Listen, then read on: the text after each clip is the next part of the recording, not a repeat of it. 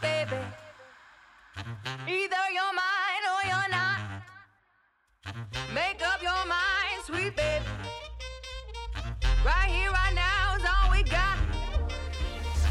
A little party never killed nobody.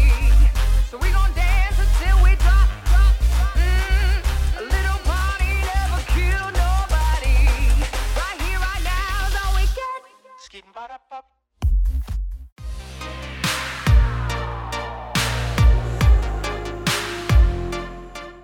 Доброго дня, мої любі слухачі! З вами Анастасія Коваленко з програмою про кіно спеціально для Грінч Подкаст. Сьогодні я розповім вам про екранізацію відомого романа Френсіса Скотта Фіджеральда Великий Гетсбі. Це художній фільм режисера База Лурмана, який був знятий у форматі 3D, у головних ролях якого задіяні Леонардо Ді Капріо, Керрі Маліган і Тобі Магуайр. Нік Каровей, випускник Єльського університету, знаходиться в санаторії, де лікується від алкоголізму. Він розповідає про людину на ім'я Гетсбі, з яким звела його доля в Нью-Йорку. Ніку важко говорити про це, і лікар пропонує йому описати цю історію на папері. Свою розповідь Нік починає спогадом про те, як в 1922 році він переїхав з середнього заходу в Нью-Йорк. Переслідуючи власну американську мрію, він селиться по сусідству з таємничим, відомим своїми вечірками мільйонером Джеєм Гетсбі. Так Нік виявляється залученим у захоплюючий світ багатих, їх ілюзій, любові і обманів. Зйомки фільму проходили з 5 вересня по 22 грудня 2011 року в Сіднеї. Спочатку вихід фільму був запланований на грудень 2012 року, а в підсумку була перенесена на травень 2013-го. Насправді ж, Великий Гетсбі режисера База Лурмана далеко не перша екранізація одного з найзнаменитіших творів Фіджеральда.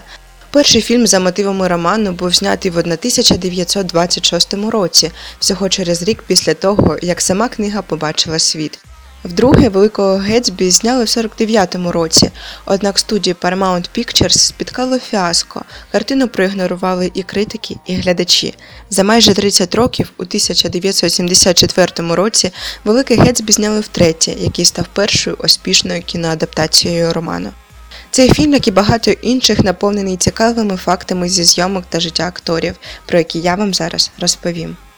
На роль головної любові Гетсбі Дейзі претендували акторки Кіра Найтлі, Наталі Портман, Аманда Сейфрід, Джесіка Альба і Скарлетт Йоханссон, але зіграла героїню британська актриса Керрі Маліган Хана.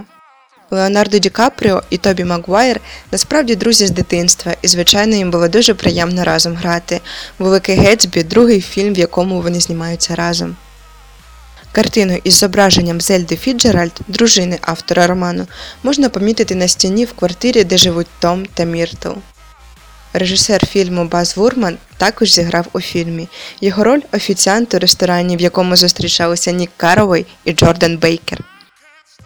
Прикраси для героїнь Великого Гетсбі створили ювеліри Тіфані, а пошиттям одягу для героїнь керував модний дім Прада. Чоловічі ж костюми шили відомому американському ательє Brooks Brothers. Головна ж композиція фільму лірична балада Young and Beautiful від співачки Вани Дель Рей, якою я вам пропоную насолодитися наостанок. А з вами була Анастасія Коваленко з програмою про кіно спеціально для Грінж Подкаст. Почуємось вже незабаром.